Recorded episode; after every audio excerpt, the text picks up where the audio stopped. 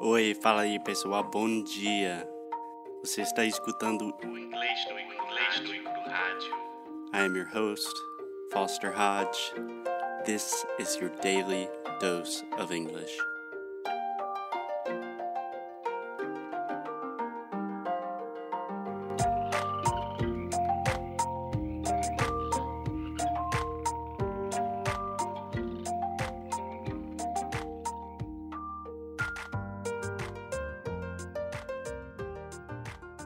Hey, hey, Alexia, what's going on? Hello. I'm cool. What about you? I'm doing good. All good. So, Alexia, last night we went to a show. We saw a band called Typhoon, which is an American band based out of Portland, Oregon, and kind of a crazy band, right? Yes, it's a crazy band. We it's a huge group, right? Like 20. Yeah, last night they only had like eight people playing, but sometimes they have as many as 20 people playing at the same time. Yeah. So have they have all the different kinds of um instruments, Yeah. like two drummers, two drummers, which three is guitaristas, sick.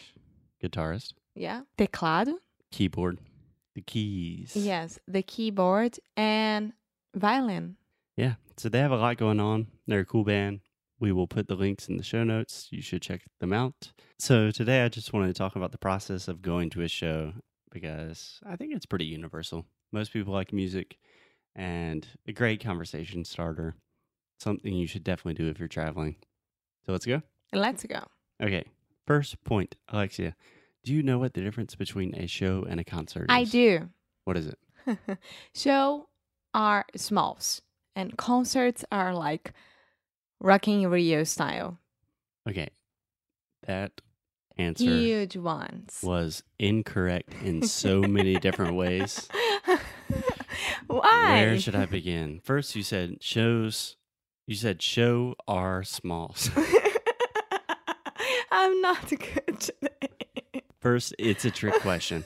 In Portuguese, you say ah, a gente vai assis- assistir um show, Para tudo, a gente fala tudo. É é, tipo, mas um é, concerto, concerto de música clássica. concerto, Concerto. é, mas tem concerto ou concerto? Não, concerto. Eu estou estudando espanhol também. So, é, concerto is mais like classical music, right? Sim. Right. So this is a trick question because a show and a concert in English, same thing. Exact same thing. No, it's not. It is. No, it's it not. is. I am full of surprises. I doubt it. Okay. One of the best parts about being an English teacher is when your students tell you that you're wrong. Sometimes I am wrong, but this time I'm not. Shows and concerts, same thing. Okay, so why do you have two words for the same thing? Uh, we have so many words for the same thing and so uh, many maybe there is a small difference. So, for example, if you were going to a classical music ensemble, you would probably say something like Um, what? Ensemble. Ensemble. Ensemble. Uh, ensemble. ensemble. so, if you're going to a classical music show, you would probably say that very specifically. Like, oh, we are going to see an orchestra tonight at the theater. Much different. But you could say we're going to see a concert or a show. But in general, if you say, hey, I'm going to a concert tonight, or if I'm going to a show tonight, I understand that you're just going to a music show. okay. right? And we also have another word in English, Gig. the word gig, that is difícil para cacete para vocês. Gig. Yeah. So first, this is the e sound. It's not gig, it's gig. E, e. The difference between e and e. If you need more help, check it out at Sound School, EnglishNoCrew.com. And it's not giggy, it's just gig, right? Se escreve G-I-G. Yeah. Então é gig. So a gig most of the time refers to music. Like, hey, I'm going to a gig tomorrow night, and that just means you're going to a concert. But it can also mean like a job. Like if you were a freelancer, Yeah, I have a gig tomorrow. yeah, Or, for example, I was talking to my friend, our friend John, and he just has a new part time job recently. And I was like, hey, John, how, how's the new gig going? Yeah. And a lot of people talk about the gig economy, which nowadays we don't have like the same job for 40 years. We have like a lot of different projects going on. So, a gig is just like an event. Okay. Good word to Perfect. know. Uh huh. Cool. So, first, where was the show? In a very small place. I don't remember the name. The name of the place is the Gray Eagle. Yeah. Yeah. And in English, do you know how we say when you're talking about where the concert takes place? I do. What do you? Okay. tell- Venue. venue venue yeah so this is another great example of a french word that we use in english wh- where we do not say eh, venue or something like that we say venue so just like ven men with a v and then you like me and you venue. Venue. yeah so you could say like oh the venue was really cool really small intimate venue right Yeah. awesome so that is a great word to know if you're talking about concerts so did you like the venue I did. It was really um intimate, like intimate. intimate. And it was really cool because it had a place to eat, to drink, like a small restaurant inside of it. And it's a I, I mean, it was like a sarau eh, na Yeah. escola, quando você tem aquele. eh, fica- Você fica bem perto das pessoas, tipo um tabladinho só. Yeah, sarau. How do we say that? Oh my god! I went to a lot of saraus in Rio with my professor, but they were like poetry readings. Yeah, that was going through a weird phase in my life. anyway, so the venue was cool, and when we went into the venue, Alexia, they need to prove that you are 21 years old at least, right? Yeah. Because in the U.S., you can only drink alcohol if you're 21. and they do ask everyone for their their IDs. Yeah. Side note here Alexia has a Brazilian and a Portuguese passport. So last night she was traveling with her Portuguese citizenship card, Which, is it's just like our ID, like proves everything. I thought was completely, it's totally formal. They would say, okay, this is very cool. But before the concert, we were trying to eat. Alexia ordered a glass of wine, and they said, nope, without a passport, we can't do it. Yeah.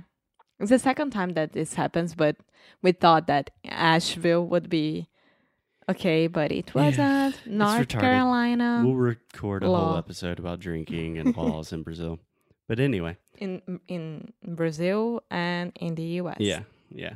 So at the venue, they asked for our IDs. Yeah. And then they put something on your hand. Do you know how to say that? Stamp. Yeah, exactly. How do you say stamp in Portuguese? Ai meu Deus. Ai meu Deus. Carimbo. Carimbo. Isso. Eu ia falar estampa. carimbo. É um carimbo que eles colocam na mão. Igualzinho que a gente assiste nos filmes. é, eles dão, eh, te dão um carimbo com muito carinho. Yeah, I think that it's a very good idea because you don't have to wear those um Wristband. I hate that Yeah. pulseirinha de plástico that you spend like three days trying to get it off of your Pain in hand. the ass. To If get you off. don't have scissors, you are really, really lost. Yeah. I normally wear them for like a week. So people are like, oh, what's that? And I'm like, hey, I went to this cool concert. I'm cool. And it's you wanna be plastic. I friends? don't know why people had to do that if Okay. you have stamp. So we got to the venue. We got our stamps. Uh, Foster got some drinks. Alexia was driving. So no drinks. Yes, I was driving. And And I couldn't have as well. I think. before the the band Typhoon that we came to see, they had a band play before that, play a few songs. Do you know how we call the first band that plays before the second band? Opening band. Exactly. So you can say the opening band, the opening act. Banda de abertura. Yeah. In this case, the opening band wasn't. Let's don't. It was Talk about it. horrible. it was pretty pretty It was loud. horrible. No need to talk bad about that. About the actual show, right?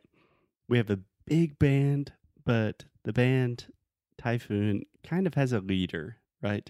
So they have a guy that writes all the songs. He plays guitar. excuse me. He plays guitar, he sings. He's the the CEO of the band, let's say. Do you know how we say that when we're talking about music and trying to be cool? The lead. You could say the lead of the band, maybe. I think the word I would use is front man. So you'd say, ah, the front man of the band, you know, he's this guy that writes the songs. Da, da, da. Yeah? Yeah. Cool. Okay. So, Alexa, we saw the show. The show was good. Did you like it? I love that. Yeah. Really different from everything that I ever did, but it was really cool. Yeah, really different from anything I've ever seen, is what I Yes. would say. Yeah, a very interesting band. But when the band played the last song, they say, okay, guys, all right, Asheville, this is our last song. Thank you. One more song. And then they play the last song. And then, like, everyone leaves. And 30 seconds later, everyone comes back. Yeah. Um, we used to say biche, hmm biche, biche, but I think that biche, it's like to play again another song from the show, and nowadays people are only shouting mais uma, mais uma, My Juma, my Juma. Do you know how we say that in English? encore, Ooh, close. Encore. Uh, encore, I don't know if encore is a French word as well, but. encore, maybe. So we say encore.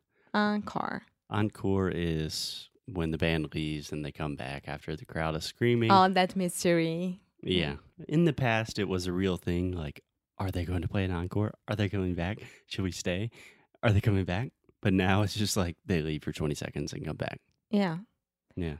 a- a very very funny thing happened to me a long long time ago when there was like oi noites cariocas that it was a oi event um there was Or jo- in the cell phone company? uh-huh it was pretty cool at marina da gloria it was really nice Not a fan of that company. well we went to Oi has taken a lot of my money and not given me very high quality service in return. Sorry for all our Oi já listeners that work fechou. for Oi. Já fechou? Ah, que bom. pelo menos no rio não existe mais É. bom Valeu. And then uh, I went to an evening that Jorge Benjor, Lulu Santos would play, and Mhm. another one I don't remember. So everything is so fine. Lulu Santos came. It he wasn't happy about it at all. I, I'm pretty sure that he was there. I don't know, really, really, really pissed off that he was there. And Yeah. then the show ends, right? Right. everyone stayed there. Everyone was like, mais uma, mais uma, bicho, bicho, Lulu, eu te amo, for like five minutes. And then we realized that he wasn't coming back at all. and like the crowd of 300 people, more or less, started to shout like, Lulu, não é legal, Lulu, não é legal, or something like that. And for from this evening on, I will never go to a Lulu Santos show again. yeah. We paid for that. I mean, I know that there are bad days and good days, but he's an artist. What can we do about it? Yeah. Well, at least he's retaining a little bit of the magic of the encore. If you really don't know if he's coming back, I think it makes it cooler because when they actually come back, you're like, "Ah!" Yeah, it's awesome. But nowadays, it's just like, oh, yeah, if they don't come back, we're going to say, Lulu, você não é legal. cara." yeah. Mm-hmm. yeah, that's it. Cool. So, guys, go out, see music, talk to other people about music, and I hope it helped. And check out Typhon. Typhoon. Typhoon. All right, Alexia, we will be back to our normal programming on Monday. Okay, bye.